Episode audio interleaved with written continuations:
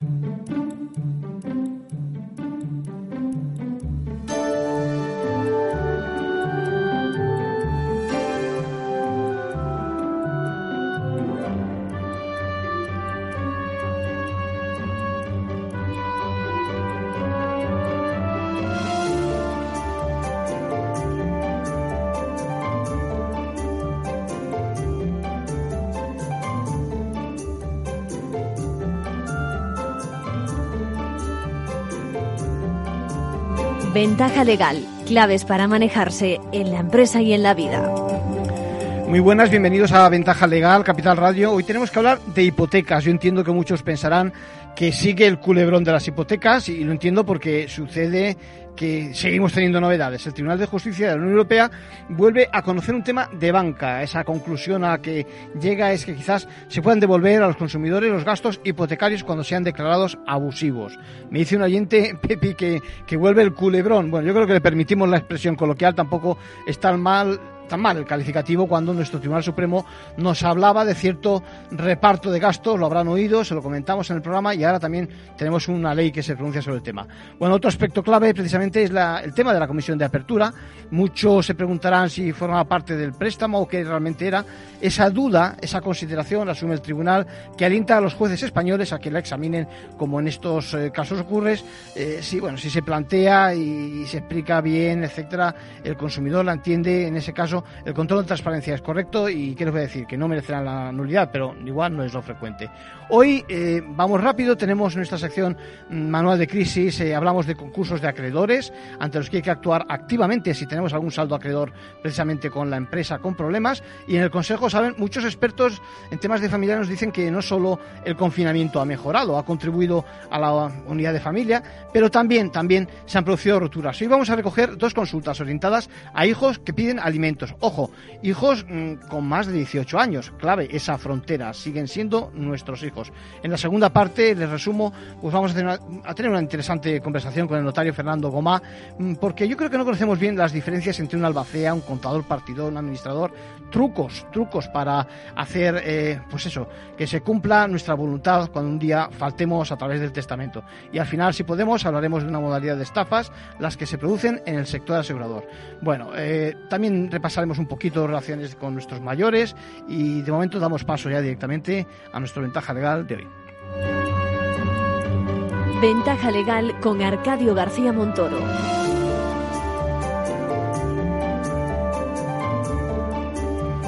Bueno, y quiero recordar queremos, ya saben, atender a nuestros mayores. Quiero recordar una conversación que tuvimos al principio de, pues precisamente de la pandemia, donde HelpAge, una organización sin ánimo de lucro que pretende defender a nuestros mayores, hablaba precisamente de algunas, bueno, de un, de un informe que ha hecho y de las ventajas que podíamos encontrar en ese informe para ayudar a nuestros mayores. Así es, los datos que además se han ido conociendo entre ayer y hoy, con una muestra ya muy representativa de, población afectada por el coronavirus lo confirman, ¿no? Era una cosa que sabíamos y ahora podemos confirmar. las personas de más de 60 años, sobre todo las de más de 70 y particularmente las de más de 80, pues son duramente golpeadas por, por el COVID-19. Tienen mayor afectación, tienen mayor gravedad y por desgracia pues fallecen proporcionalmente más que las personas de tramos de edad más jóvenes. Por eso estoy leyendo, eh, Alberto, que habéis eh, hecho un par de, guías, ¿no? Leo textualmente. Sí, hace unos días, hace como casi una semana, hace, como casi una semana, sacamos muy pronto, en nuestra página web están una guía de mm, pautas aplicables eh, para información, cuidados y medidas específicas de protección a personas mayores y una específica también para el tema que nos preocupa de las residencias de, personas mayores y residencias de ancianos, como se las conoce. Sí, porque ahí el azote ha sido, es, es, bárbaro, ¿no? Es realmente es donde estamos viendo mayor incidencia de la enfermedad. Claro, estamos viendo incidencia mayor en la población mayor eh, en general. Eh, particularmente si además de ser mayor se tienen enfermedades previas que, claro, con mayor frecuencia ocurren en las personas mayores. Es decir, esto por pura biología, ¿no?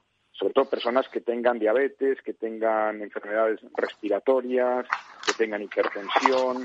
Estas son, estos son, es un grupo de población eh, de alto riesgo. Y luego, además, hemos visto noticias en los últimos días en residencias de ancianos, pues, noticias muy desgraciadas, ¿no? De, detección de casos y de fallecimientos, en algunos casos con, da la impresión, alguna vez ha intervenido ya la Fiscalía, manejo inadecuado de estas situaciones por parte eh, de la dirección de esa residencia. Ese manejo inadecuado probablemente se debe a muchas causas y una de ellas, mm, probablemente quiero creer que la principal, es la ignorancia por parte de quienes gestionan esas residencias de cómo gestionar ese tipo de situaciones, que son muy complicadas. Lo, que, está claro es que eh, no se puede apartar, ni mucho menos discriminar a un mayor que padezca esta o cualquier tipo de enfermedad. Y es algo que venimos repitiendo desde Ventaja Legal eh, desde hace ya un montón de tiempo. Y en ese sentido estáis vosotros trabajando porque ya es bastante que haya que hacer o practicar, digamos, el distanciamiento también mm, con nuestros mayores para, para, para protegerlos. Eh, eh, ya es bastante eso, que encima tengamos que luego en el momento en que incurran en la enfermedad poder discriminarlo en esos triajes que dicen que se pueden hacer. ¿Es así? Así es. Hombre, a ver, eh, yo creo que en ese sentido hay que ser mm, realista. Yo soy médico de profesión, conozco bien cómo se trabaja de forma en hospitales, he tenido cargos de responsabilidad en otras etapas de mi vida en el Ministerio de Sanidad. Conozco un poco cómo trabajan los, colegas y los profesionales. Yo creo que hay que quitarse la idea, que no, no me parece adecuada, de que en este momento se estén haciendo, eh, al menos no tenemos evidencia de que así sea, de que se estén haciendo eh, acciones en concreto en los hospitales del Sistema Nacional de Salud que discriminen en razón de la edad. Lo que está pasando, y esto sí es adecuado hacerlo, es que se está haciendo discriminación en razón del estado clínico de las personas, no importa la edad que tengan. Y esto es razonable porque uno debe, en este tipo de situaciones, graduar la intensidad del cuidado de forma proporcional a la intensidad de la enfermedad. Manual de crisis. Reglas a seguir en caso de necesidad.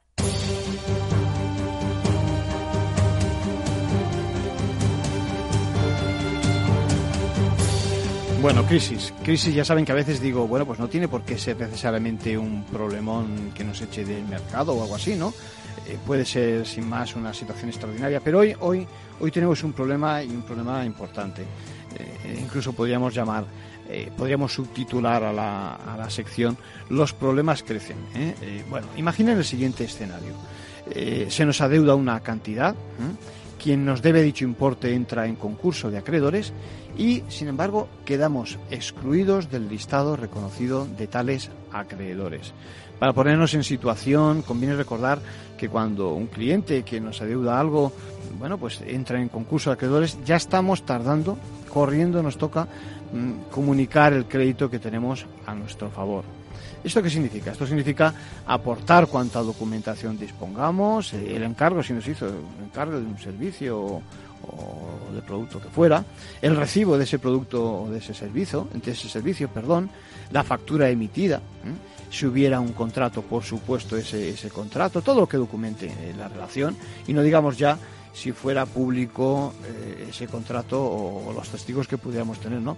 Todo para qué? Para dar credibilidad, soporte a nuestra pretensión. Bueno, esto, esto que les acabo de decir no es ninguna tontería, porque hay quien se confía, cree que como, bueno, ya tiene que figurar seguramente esa deuda ¿eh? y posiblemente figure en la, contabilidad, en la contabilidad de la empresa, pues eh, como eso ocurre, uno ya está protegido, ¿no? Pero esto no necesariamente va a ser así. Muchos son casos de trabajadores, por ejemplo, de la empresa, otros eh, pequeños proveedores o, o los propietarios de los locales se ocupan. Yo conozco supuestos de, de, todos esos tipos y alguno más. Bueno, el concurso de acreedores hay que saber que es el resultado de una gestión eh, cuanto menos, por supuesto, infructuosa por lo que se ve objetivamente en la empresa. ¿no? Y es fácil que esto repercuta eh, en el capítulo de compras y, por supuesto, también en el capítulo de documentación. En particular, se plasma seguramente en una insuficiente justificación del gasto, insuficiente, diríamos incluso, documentación del gasto, con lo que el administrador judicial va a poner en duda dicho apunte contable. Bueno, pero volviendo al caso, de momento lo que hemos de decir es que la exclusión no significa que se extinga el derecho que tenemos. Este era el problema que planteábamos. ¿no?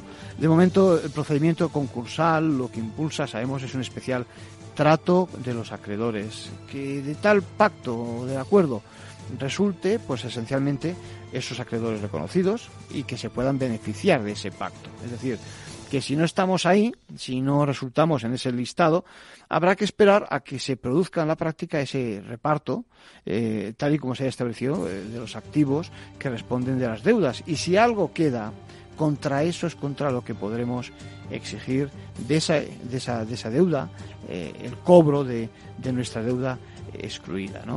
no crean que es tan extraño que esto ocurra cuando no está bien documentada la deuda, pero sí que parece insuficiente de todas formas, de todas, todas, la solución que digo, entre comillas, si estaba identificada por uno, si estaba documentada y resulta excluida. Todas las consecuencias, aunque seamos excluidos, es que el convenio al que se llegue en el seno del concurso también nos afecta. Si existe quitas, por ejemplo, también se aplican a nuestra deuda. Por lo tanto, el consejo es hay que impugnar, hay que impugnar tanto la exclusión como la lista de acreedores correspondiente.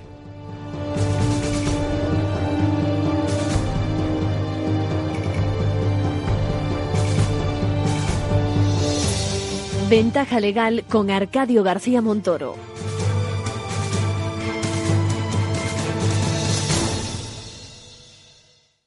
Y por último, un consejo a título personal de nuestro abogado Arcadio García Montoro.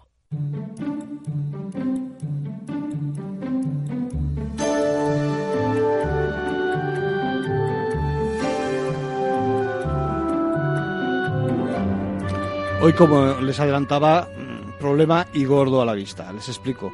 Resulta que creemos que nuestros hijos, cuando son niños, cuando son pequeños, nos dan problemas.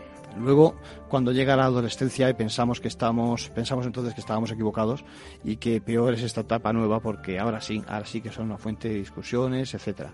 Es más complicado poner orden, que cumplan con sus mínimas obligaciones, ¿qué le voy a contar yo? Bueno, pero en ningún caso nos planteamos qué iba a pasar al llegar a la mayoría de edad. ¿no? Es aquí donde, donde sí, donde como tengamos dificultades, la cosa es muy complicada. Por eso, en nuestro consejo de hoy quiero dedicar unos minutos a dos consultas que tengo pendientes. Eh, me excuso Maruja, me excuso Pepín, cada uno por vuestra parte me habéis preguntado diferentes cuestiones y las... ¿Hasta cuándo hay que mantener a los hijos?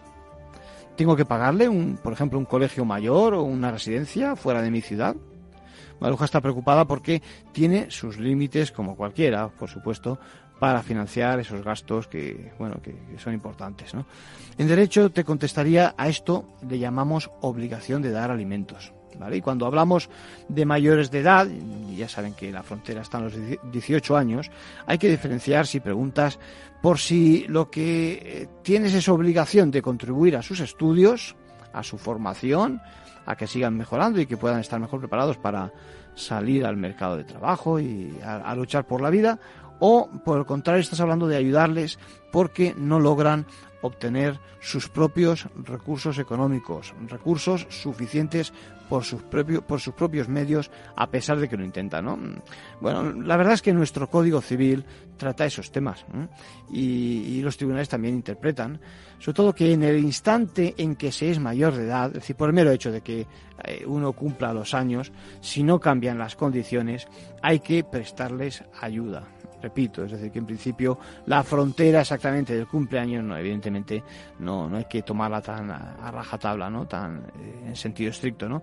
Hay que prestarles esa ayuda, sobre todo si demuestran que la necesitan, mm, no digamos ya que la aprovechan, y repito, esto es importante, no son responsables de su situación de necesidad, es decir, no ocasionan esa necesidad por sí mismo, sería mismo supuesto donde eh, piden cosas que escapan un poco a nivel de, de la familia o, incluso a, la media de, la juventud en esos momentos. ¿no? Por tanto, diremos que el estado de necesidad, este concepto eh, que, quiero exponerles, es el que manda ¿eh? y que hay que analizar hasta qué punto, vamos a decirlo así, pero bueno, va a sonar duro, pero, pero hay que decirlo así, es decir, hasta qué punto se muere de hambre, por decirlo de alguna forma, como para estar obligado a ayudarle. Bajando a la realidad, en el caso de la prolongación de los estudios, de su formación, es curioso que el paso de los años puede incluso agravar las cargas de los progenitores, ¿no?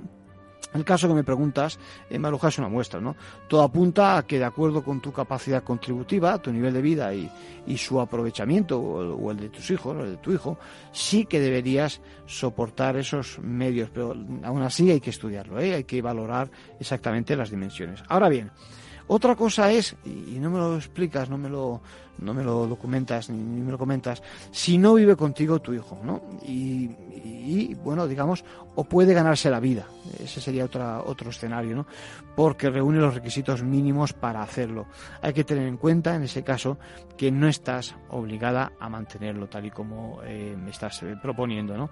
Algunos incluso sostenemos que la aportación, que está alineada con el mandato de la Constitución española también, en estos años siguientes a la mayoría de edad, esa aportación es más, incluso contribuye precisamente a la independencia y a la no necesidad de que el día de mañana necesiten alimentos de nosotros. Por tanto, la verdad es que hay que mm, ver con perspectivas la aportación que tengas que hacer ahora, siempre y cuando puedas soportarla, ¿no?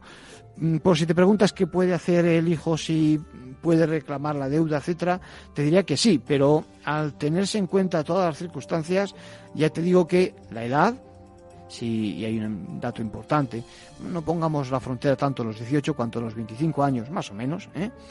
Otro dato, su deficiente aprovechamiento de los estudios, o eficiente, y eh, la no convivencia. Si ocurriese eso, por ejemplo, es decir, que está por encima de 25 años, que no aprovecha los estudios y que no convive realmente con nosotros, eso le delata. Y en este caso, no te preocupes, lo normal es que no vaya a recibir amparo de la justicia. Por lo tanto, contempla esas tres eh, variables y en todo caso si, si hay más matices eh, consulta con un profesional por favor. Bueno y, luego a Pepín Pepín que pregunta yo creo que con, con bueno con, acierto pregunta por la convivencia. Y este es otro otro enfoque no lo dice de forma muy expresiva. Dice puede convertirse estoy leyendo textualmente la pregunta puede convertirse mi casa en un hotel solo en un hotel es decir en un sitio donde se viene a dormir a dejar la ropa para lavarla, se viene luego más adelante para recogerla una vez planchada y, nada más. Bueno, más de uno se va a encontrar en esa situación de los que nos estáis escuchando. Y la verdad es que es cierto que, como dice eh, el amigo de, de Ventaja Legal, Pepín, dice, eh, eh, presenta que no todo se puede reducir a lo económico, si hablamos de relaciones con los hijos mayores de edad. ¿no? Recordad que ya tratamos este tema cuando comentamos una sentencia sobre los triple ni, es decir, ni, ni, ni, es decir, aquellos que no trabajan, tampoco estudian, ojo, ojo con este dato final, ni tampoco buscan ese trabajo, ¿no? Bueno, e incluso eso, hacíamos el matiz de los que buscan pero no logran. ¿eh? Pepín nos presenta un escenario diferente, es decir, el hijo se va de casa, convive con terceros, familiares o no, no importa, pero no hace vida con sus padres y sin embargo reclama ayuda para la subsistencia. ¿Qué les parece? Bueno, en este caso, al margen de las opiniones eh, que cada uno podamos tener en el plano filosófico, eh, parece claro que la salida no ha sido forzada por los progenitores. Si es así, o incluso si fuera consecuencia de que no quiere eh, asumir unas reglas mínimas de convivencia, del tipo ceder ante la opinión de los padres o dejarse aconsejar mínimamente, bueno, aquí la cosa es distinta. La clave está en lo que se denomina el respeto, eh, el respeto, el nivel de su contribución a las cargas, la aportación a las tareas familiares y, en definitiva, la asunción de la orientación de la dirección de la casa. Esto es lo que piensa la doctrina, lo que están aplicando eh, jueces y tribunales. ¿no? Dirección de la casa. Bueno, dirección de la casa que, digámoslo así, cualquier unidad, en este caso familiar, eh, recomienda. Tampoco es nada de otro mundo. Estamos hablando de un concepto que seguramente implica una especie de respeto de, a nivel moral, raíces morales, fundamentos básicos. Estamos hablando de un ámbito de protección común el hogar parece que es un ámbito donde hace falta organización, donde medianamente eh, hay que asistir al resto de los miembros, hay mayores que lo necesitan pues a ellos, y donde hace falta, repetimos, una especie de, de orden básico. Ahora bien, traducidos, eh, mm, podemos decir que se trata de contemplar los tan discutidos horarios, las relaciones con terceros, los usos de las propias estancias de la casa, costumbres como el fumar, el beber, el comer, eh, sí, podemos decir, Pepín, que forman parte de esa dirección familiar que te puedes permitir, eh, que contempla la, legislación y, por tanto, y con el estilo o matiz que tengas, te confirmo que la obligación del hijo mayor consiste, mayor en el sentido de mayor de edad, no el mayor de los que tengas, consiste en respetar esas circunstancias y te permite perfectamente, al amparo de nuestro Código Civil, marcar las pautas que estimes conveniente y que entiendo que no va a estar tan en el límite ni rozando la legalidad como para que puedan denunciarse y no aplicarse. Esa es otra. Cómo exigir su cumplimiento tanto por tu parte como intentar forzar la dirección del hogar por parte del hijo que apenas convive. Pero esto, esto, Pepín, lo vamos a dejar para otro día.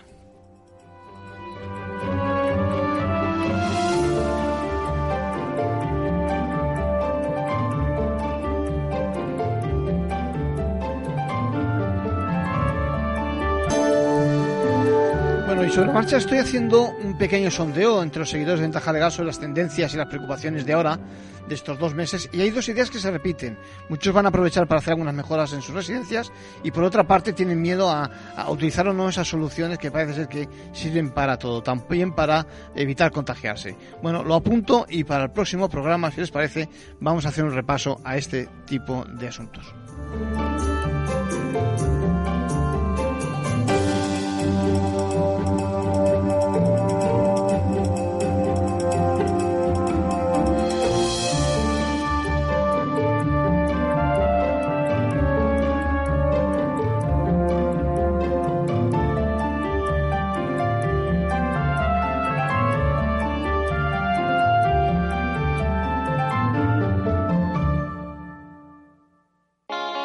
¿Está tu bufete bien posicionado en Google?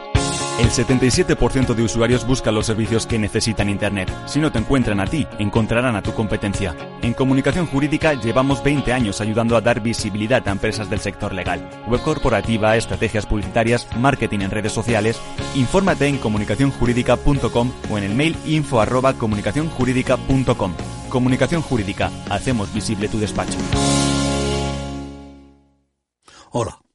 Pues mira, ha habido momentos en los que me he sentido un cliente de segunda.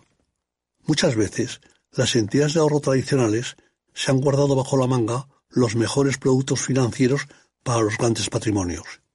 Y esto, si te digo la verdad, no me parece normal. Por eso, Finambest es revolucionario. Los mejores fondos de inversión a mi alcance y al de todos. Porque te da más rentabilidad por tus ahorros gracias a sus bajas comisiones. Porque no tiene letra pequeña porque no se guardan ases en la manga. Lo normal. Entra en finambest.com y descubre que lo normal es extraordinario. Lo normal es Finambest. Escuchas Capital Radio, Madrid 105.7, la radio de los líderes. Disfruta de la mejor cocina gallega en Montes de Galicia. Todo un clásico moderno en el barrio de Salamanca. Disfruta de la variada dieta atlántica, de las mejores carnes y pescados tratados con respeto y transparencia y regados con una de las mejores bodegas de la zona. En grupo, en familia o en pareja, Montes de Galicia te ofrece el espacio perfecto en cada ocasión. ¿Cómo innovar en nuestra empresa? ¿Cómo desarrollar nuevas ideas? ¿Cómo adoptar el mundo digital? Nosotros no tenemos las respuestas a esas preguntas, pero sí que te vamos a mostrar el camino para que las encuentres. De lunes a jueves a las seis y media de la tarde, After Work, en Capital Radio, con Eduardo Castillo. En el restaurante Gaztelubides somos rigurosos con la selección del producto para crear recetas imaginativas que acompañamos de una bodega generosa y brillante y de nuestra magnífica terraza durante todo el año. Restaurante Gaztelubide, carretera de La Coruña, kilómetro 12200, La Florida. Teléfono 91 372 8544. Una recomendación del programa gastronómico Mesa y Descanso. ¿Sabes cuál es el mejor dial para escuchar Capital Radio? Tu móvil. Ya tienes disponibles las versiones de iOS y Android de Capital Radio. Y si quieres escucharlas en tu coche, lo tienes muy fácil. Empareja el Bluetooth de tu coche con tu móvil o tableta, entra en la app de Capital Radio y ya lo tienes. Escucha Capital Radio en digital. Y si te preguntan qué escuchas, no lo dudes. Capital Radio.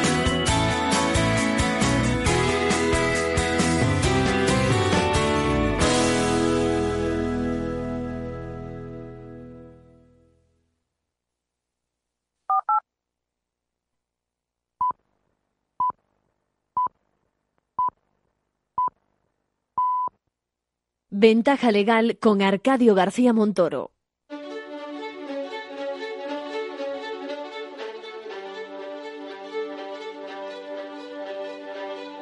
La entrevista, escuchar, es compartir conocimiento.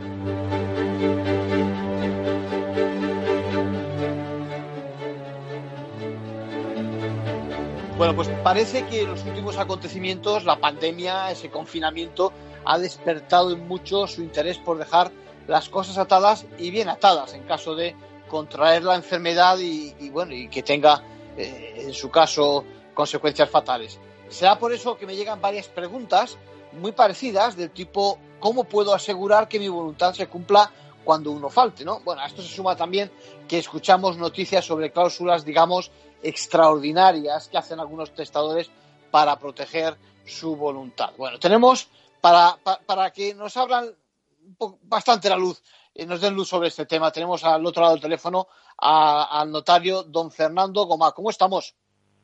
¿Qué tal? ¿Cómo estás? Muy bien. Bueno, pues bienvenido, bienvenido a Ventaja Legal, bienvenido a Capital Radio, Fernando. Me, me preguntan los oyentes, y quién mejor que tú para contestarnos, ¿Qué fórmulas puede haber? ¿Qué soluciones tenemos eh, o podemos aconsejar a nuestros oyentes en estos casos para que se encauce bien, digamos, eh, la herencia? Bien, bueno, en primer lugar voy a empezar con una obviedad, pero creo que es importante. La, eh, fórmula principal es hacer testamento. Entonces, lo digo porque es que muchas personas eh, no tienen en cuenta que eso es lo fundamental, es decir en testamento qué es lo que quieren que ocurra con su patrimonio y con otras, con otras cuestiones cuando ellos, esas personas ya no estén. Eh, entonces, eh, la primera idea es no tiene que haber ocurrencias, es decir, el testamento está regulado por las leyes, especialmente por el Código Civil, y hay unas fórmulas para otorgarlo. Cualquier otra cosa que no sea eso, es decir, recomendaciones verbales, indicaciones ante la familia, documentos eh, firmados que no se te ocurran. Todo eso no solamente no ayuda, sino que entorpece eh, la ejecución de la voluntad de esa persona. Por tanto, como digo, lo primero es hacer testamento y no hacer cualquier otra cosa que parece que es un testamento, pero no lo es. Esa es la primera idea que quería comentar. Muy bien. Después de eso, lo cierto es que la persona que otorga testamento tiene que pues eh, reflexionar sobre qué es lo que quiere eh, que pase al eh, fallecer. Suelo decir que ha de ser muy claro. El testamento tiene que ser claro, no, no tiene que tener ninguna ambigüedad, cosa que en el caso del notarial, obviamente, pues nos ocupamos nosotros como notarios.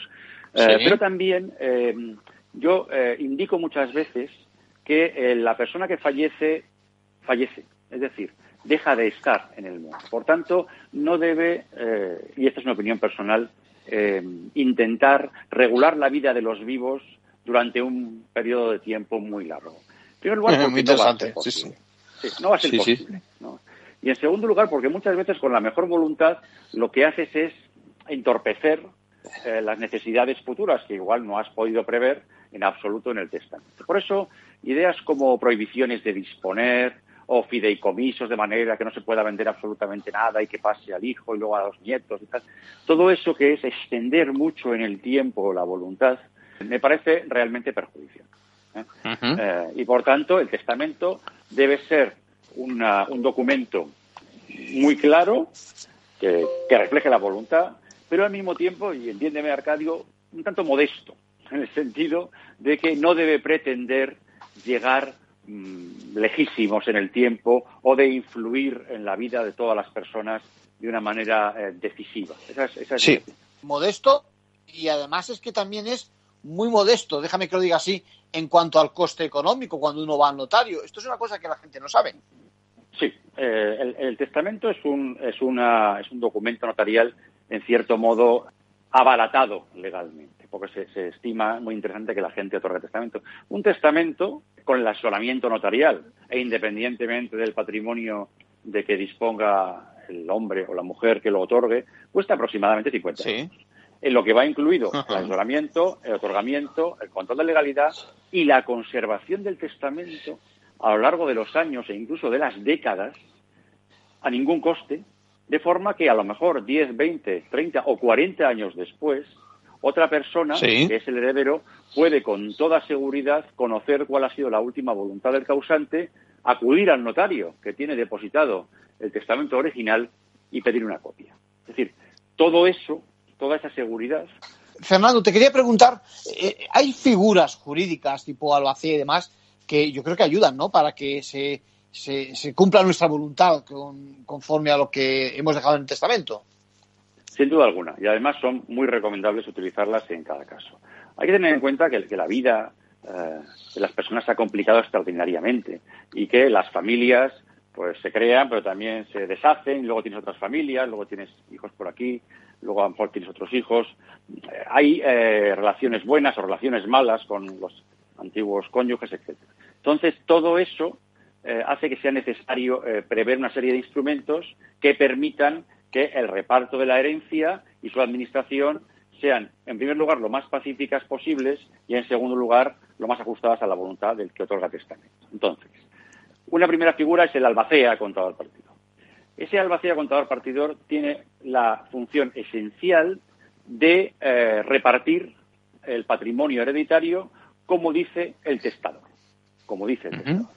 Eso es muy importante, sobre todo en derecho común, porque en derecho común, es decir, el derecho del Código Civil, como hay legitimarios, eh, siempre es necesario que todos consientan por unanimidad en el reparto, eh, aunque eh, se ajuste estrictamente a la voluntad del causante. Es decir, hace falta que firme, que otorgue. Eso significa que muchas veces una de las personas pues no quiere firmar o, no se lleva bien con los demás o hay problemas y la herencia se queda empantanada y hay que ir al juzgado. Entonces, si tú nombras un albacea contador partidor, ese es un juez particular de la vida. Es decir, el testador dice, el albacea va a hacer el reparto, quieran los herederos o no quieran los herederos. De manera que ya no hay nadie que tenga la posibilidad de bloquear. Eso es fundamental, porque en la mayor parte de los casos el albacea ni siquiera llega a entrar en juego. Ante la simple amenaza eh, o posibilidad de que entre, eh, la mayor parte de los herederos acuerdan lo que es necesario eh, y, por tanto, se evitan problemas y disgustos familiares. Otro, otra institución muy típica y que se utiliza mucho, por desgracia, pero así es la vida, es el, administrador. Es decir, en muchas ocasiones los padres pues están divorciados y se llevan mal y por tanto su deseo es que su ex, el padre o la madre, si ellos fallecen, no administre los bienes que sus hijos menores de edad, han heredado de ellos. Es decir, es un escenario, eh, es un escenario, sí, sí, sí, perfecto, sí, sí. Dime, dime. No, esto además ocurre con muchísima frecuencia. Padres que están divorciados, se tienen hijos de 2, de 4, de 7, de 12, 15 años y dicen, yo si me muero, todo para mis hijos, pero desde luego que mi ex en absoluto toque eso que era mío. Eso es muy humano. Entonces lo que se dice es literalmente que se prohíbe eh, o se retira al otro padre de la administración de los bienes heredados por el hijo común o por los hijos comunes. Y se nombra un administrador para que durante la minoría de edad eh, administre y eh, decida el destino de todo lo heredado por parte del padre fallecido. Es decir, retirar al otro padre la posibilidad de administrar los bienes precisamente por una evidente mala relación entre ellos. eso también se pone realmente mucho. Una preocupación muy típica de los padres, que se lleven bien o se lleven mal, es respecto de los hijos, el que a los 18 años, si han fallecido ellos antes, pues con la herencia la dilapiden. Es decir, otro eh, escenario interesante, sí, sí, sí. Muy típico. Es decir, oiga, es que resulta que em, me da miedo que en cuanto llegue a los 18 años eh, hagan, eh, quemen la herencia completamente, sobre todo el, dinero. Entonces, el derecho común es más complicado porque están las legítimas, como digo, el tercio de legítima es intocable, el tercio de mejora se puede tocar, pero no de una manera muy intensa a estos efectos, y en cambio un tercio de la herencia, que se llama libre disposición, puedes hacer lo que quieras. Entonces, mi, siempre mi, mi consejo es, mire, como no podemos jugar con todo a la vez, lo que va a hacer es decir, en el tercio de libre disposición, usted en el testamento diga que se ha de meter todo lo que sea metálico, todo lo que sea dinero, todo lo que sea productos financieros, es decir, lo que uno puede gastar rápidamente. Y establezca en ese tercio de libre disposición una, eh, una cláusula de administración. Es decir, diga usted que hasta los 25 años el dinero de ese tercio de libre, de libre disposición esté administrado por quien quiera usted.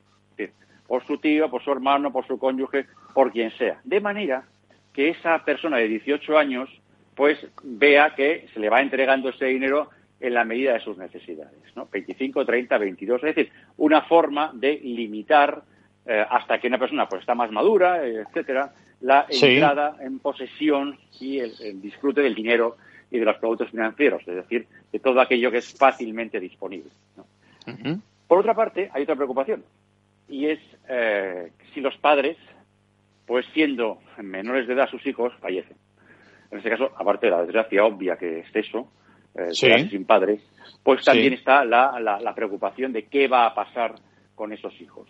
Entonces, eh, se puede nombrar tutor. Se hace con muchísima frecuencia el nombramiento de tutor. Es decir, una persona o varias personas que se ocupen de los hijos. Yo suelo decir a los padres, cuando están pensando en qué persona sería la idónea para nombrar tutor, que piensen que esa persona no es solamente la que va a administrar los bienes de la herencia, lo que reciban de los padres, no solamente eso, sino que esa persona es, la que va a tener que... Sí, pero aparte de eso, esa persona, ese tutor, es el que le va a decir al hijo a qué hora llega con 15 años a casa.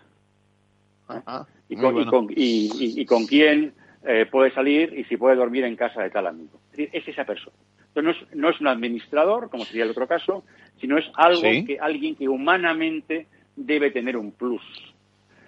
Ya cada uno elige lo que quiera y en todo caso además esa, esa elección está luego sujeta a la, eh, digamos, confirmación judicial. Es el juez el que finalmente nombra tutor, pero siempre ha de tener en cuenta de manera muy principal lo que digan los padres en el testamento. Es la otra figura que quería resaltar. Muy interesante. Acabando ya, existe también otro escenario y es la posibilidad de que los hijos pues traten mal a, los padres, por ejemplo, y en ese caso los padres no quieran contar eh, con los hijos a los efectos de la herencia. Sí, eh, sigo hablando, como en toda la conversación, de lo que es el derecho del Código Civil. En España hay legislaciones forales, que algunas son pues, realmente muy, muy, muy flexibles hasta hacer desaparecer las legítimas y por tanto no hay ni siquiera desfederación. Pero en el derecho común, eh, las causas de eliminar completamente a un hijo de la herencia están tasadas.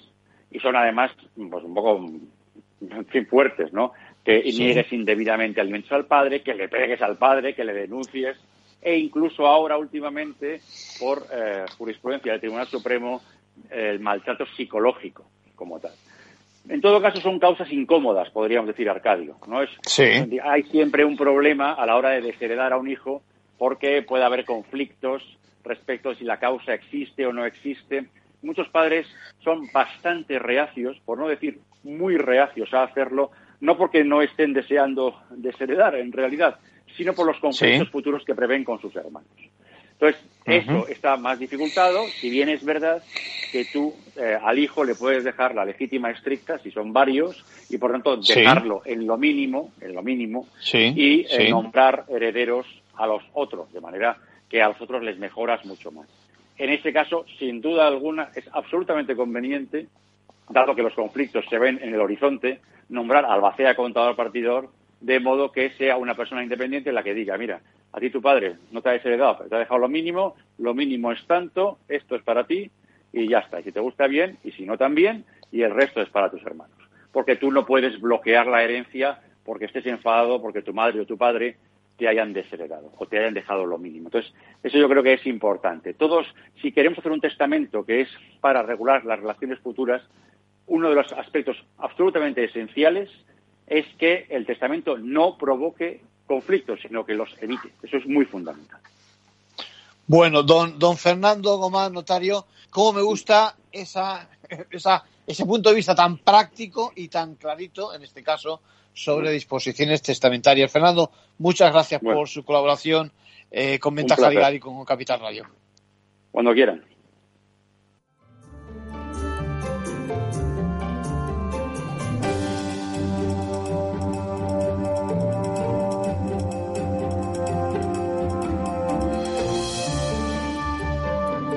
Ventaja Legal con Arcadio García Montoro.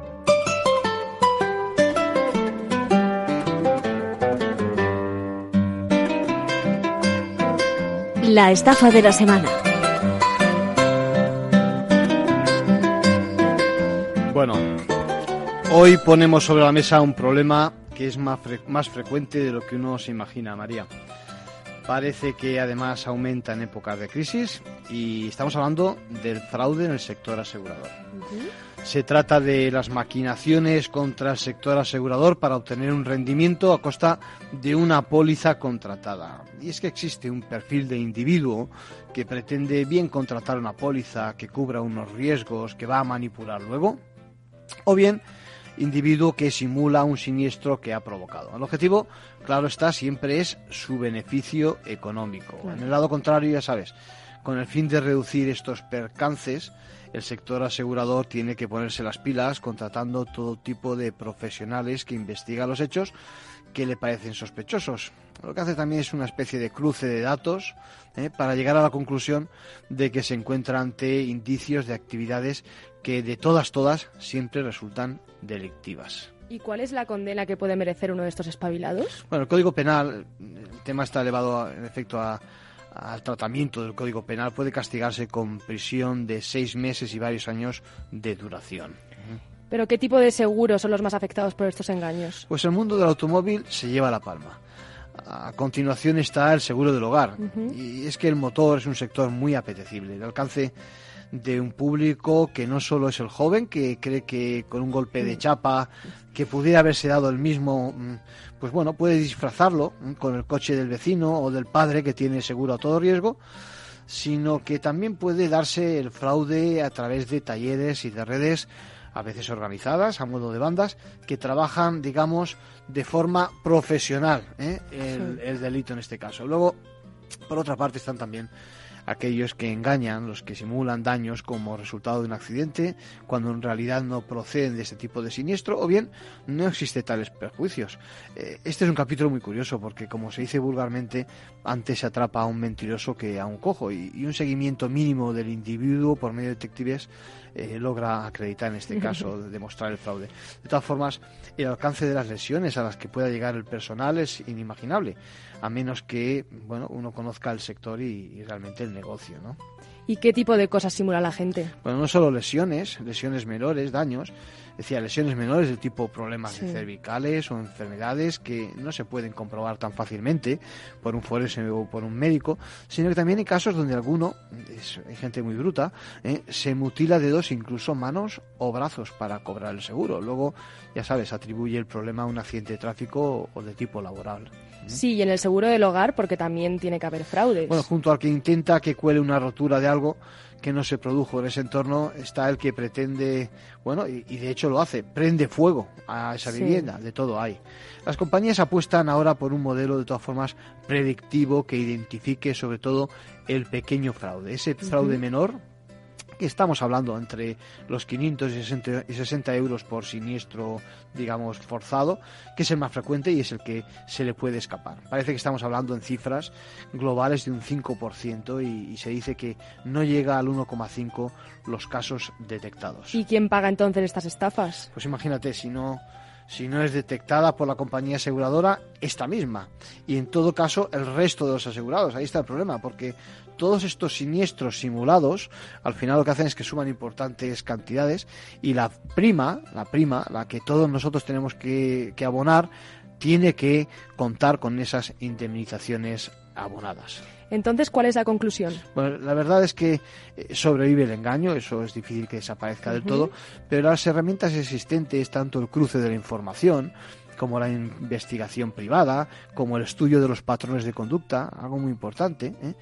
Esos patrones de conducta que se aprecian en la mayoría de los casos, pone cada vez más difícil las cosas a quien engaña.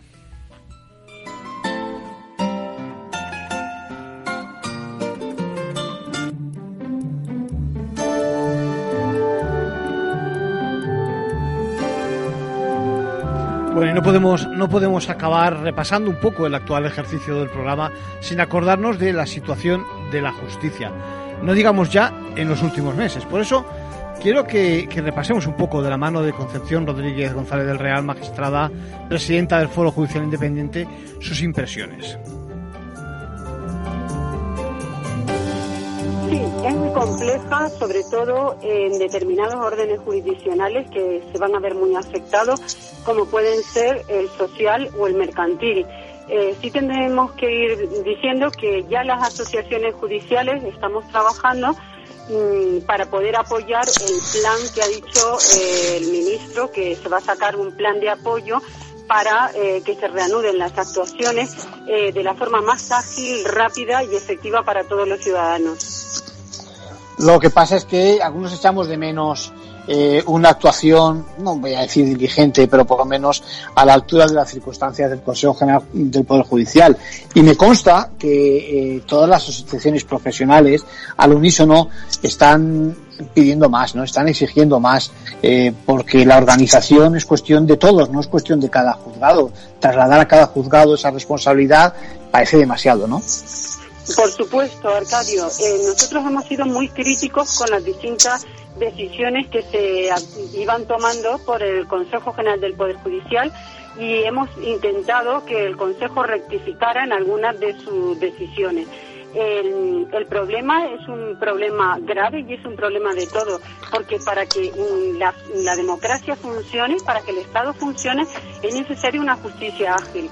Y, entonces, y hay, ya hay jurisdicciones que vienen eh, sufriendo un eh, atasco endémico en, el, en, la, en la resolución de los conflictos de los ciudadanos, especialmente la laboral y, y, especialmente la mercantil. Por eso nosotros eh, desde aquí, las cuatro asociaciones, eh, nos hemos puesto de acuerdo y nos hemos puesto a disposición del Consejo General del Poder Judicial para trabajar en ese plan de choque a fin de agilizar todo lo posible la tramitación de asuntos. Me gusta, me gusta decir que estamos ante un sistema complejo y adaptativo. ¿eh? Bueno, esta justicia. Fíjense también de dónde venimos. Parece que estamos ante un problema enquistado, ¿eh? con mal pronóstico y vamos a escucharlo de, de, la voz de la magistrada. Pues la situación es de paralización en los asuntos ordinarios y sin embargo siguen funcionando todos los asuntos urgentes y los servicios de guardia. Eh, hay un listado amplio de asuntos urgentes eh, que se están prestando a todos los ciudadanos. El resto de trabajo eh, se realiza telemáticamente. Los servicios de guardia son presenciales. Esos servicios de guardia inicialmente se estaban prestando sin eh, los correspondientes EPI, pero se prestaban en la misma condición de amplitud para todos los ciudadanos. Nosotros hemos querido transmitir desde el momento inicial que cuando hemos reclamado los EPI no son para protegernos a nosotros, sino es por un problema de salud pública, es decir, que nosotros claro. a su vez podemos contaminar a terceras personas o los funcionarios o los las. Y entonces mm, lo que pedíamos del Consejo es una concienciación de que tenemos que eh, prestar los servicios en una situación de salud, de protección de la salud de los ciudadanos. Pero por supuesto, aunque no los tuviéramos, nosotros vamos a prestar ese servicio totalmente, porque nosotros tenemos una vocación de servicio público. Bueno, eran palabras de prácticamente el inicio de, de estos cuatro meses de, de, pandemia, pero bueno, la situación ahora ya es entre comillas de normalidad, hay que tener pues esos reparos a, a, a mantener la, la, distancia de seguridad, pero ya verás, la verdad es que el problema, el problema es que la pandemia no ha hecho más que agravar la situación general de la justicia y a la, a la avalancha que vemos ahora de casos en lo social, en lo mercantil, seguramente también en familia, parece que se suma la situación del Consejo General del Poder Judicial, como nos explica. Sí, nosotros venimos reclamando hace mucho tiempo, como tú bien sabes, que haya un cambio en el sistema de elección del Consejo. Nosotros queremos un Consejo General del Poder Judicial que esté más cercano a los jueces, a los jueces de base y más cercano a las necesidades de los ciudadanos. No puede ser una, una forma de elección del Consejo que sea exclusivamente parlamentaria o una composición en la que el presidente tiene que ser un magistrado del Tribunal Supremo. Es necesario un Consejo más a pie de calle que sepa y que sienta el problema de los ciudadanos y que sienta y sepa el problema de cada uno de los operadores jurídicos que intervienen en la Administración de Justicia. Eh, solamente cuando estás a pie de calle prestando ese servicio eres consciente de la situación en que se encuentran muchos abogados, muchos procuradores, los funcionarios prestando el servicio o de la situación que sufren en muchas ocasiones los ciudadanos de retraso en la Administración de Justicia. Por eso nosotros hemos pedido siempre ese cambio en el sistema de elección. Bueno, cambiando de tema, eh, al principio del programa hablábamos de cláusulas abusivas, ¿se acuerdan? Y con esa sensación que tenemos de que, bueno, el mundo financiero hay que cuidarlo porque de puro grande no puede caerse, pero no creen también que podría también tener cierta consideración con los clientes. Muchas entidades tienen la reputación por los suelos, su imagen no puede estar más deteriorada. Otro tema relativamente eh, cercano a ese también, relacionado con, con, cláusulas y demás, eh, fue un episodio que vivimos y quiero recordar, porque me ha preguntado alguno, eh, de cláusulas abusivas. Recordarán que desde 2013, cuando el Tribunal Supremo las declaró nulas, se produjeron muchos acuerdos con los afectados. Bueno, pues ahora, de nuevo, ese Tribunal Europeo, el de Justicia, dio un paso adelante hace una semana diciendo que algunos de esos acuerdos podrían ser también igual pueden declararse, declararse nulos. ¿eh? A veces porque se exigía a los clientes renunciar a ejercitar acciones legales, eso no se puede hacer, ya lo saben, y tienen también pistas acerca de que algunos de los nuevos contratos responden a un formulario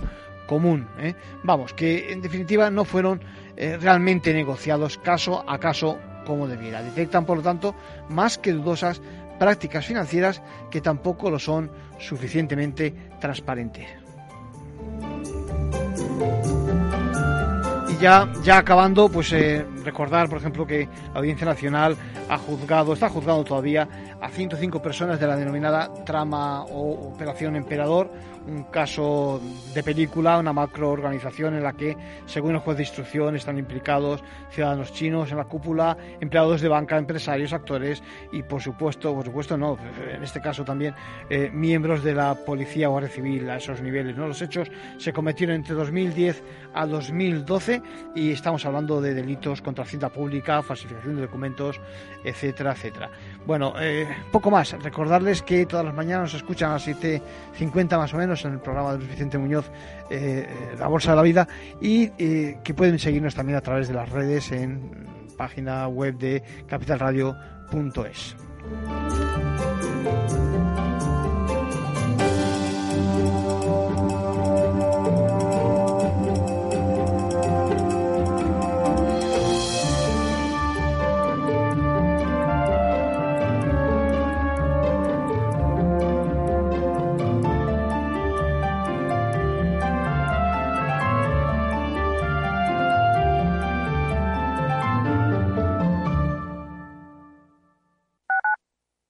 Capital Radio Madrid 105.7 Gráficas Naciones. Más de 50 años de experiencia en el sector de las artes gráficas. Apostamos por la última tecnología tanto en impresión offset como en digital y gran formato. Realizamos todo tipo de impresión. Tarjetas de visita, folletos, libros, vinilos, decoración y montaje de stands. Más información en el 91 629 2145 o en gráficasnaciones.es. Esto te estás perdiendo si no escuchas a Luis Vicente Muñoz en Capital, La Bolsa y la Vida. La economía española eh, sorprende, sorprende siempre para, para, para bien en los momentos más, más difíciles. Este, este es un momento de una extrema complejidad. Eh, lo que que les diría es, eh, tenemos una economía que es competitiva gracias a las reformas que se hicieron en su momento. Yo creo, estoy convencido que la economía española pues se votará y volverá a generar empleo con intensidad y volveremos a crecer por encima de la media. Luis de Guindos, vicepresidente del Banco Central Europeo. No te confundas. Capital, la bolsa y la vida con Luis Vicente Muñoz, el original. Los datos son el petróleo de nuestro tiempo. ¿Quieres saber cómo el Big Data está cambiando nuestras empresas y nuestras vidas? Capital Radio, Piper Lab y la red de mentoring de España presentan Data is in the Air el primer libro que recoge la transformación digital que viven las empresas españolas contada por sus protagonistas. Data is in the air, un libro para leer este verano y que también se escucha. Necesitas saber por qué los datos son el nuevo capital. Busca el libro en Amazon o pregúntanos por él. Data is in the air. Capital Radio. Siente la economía.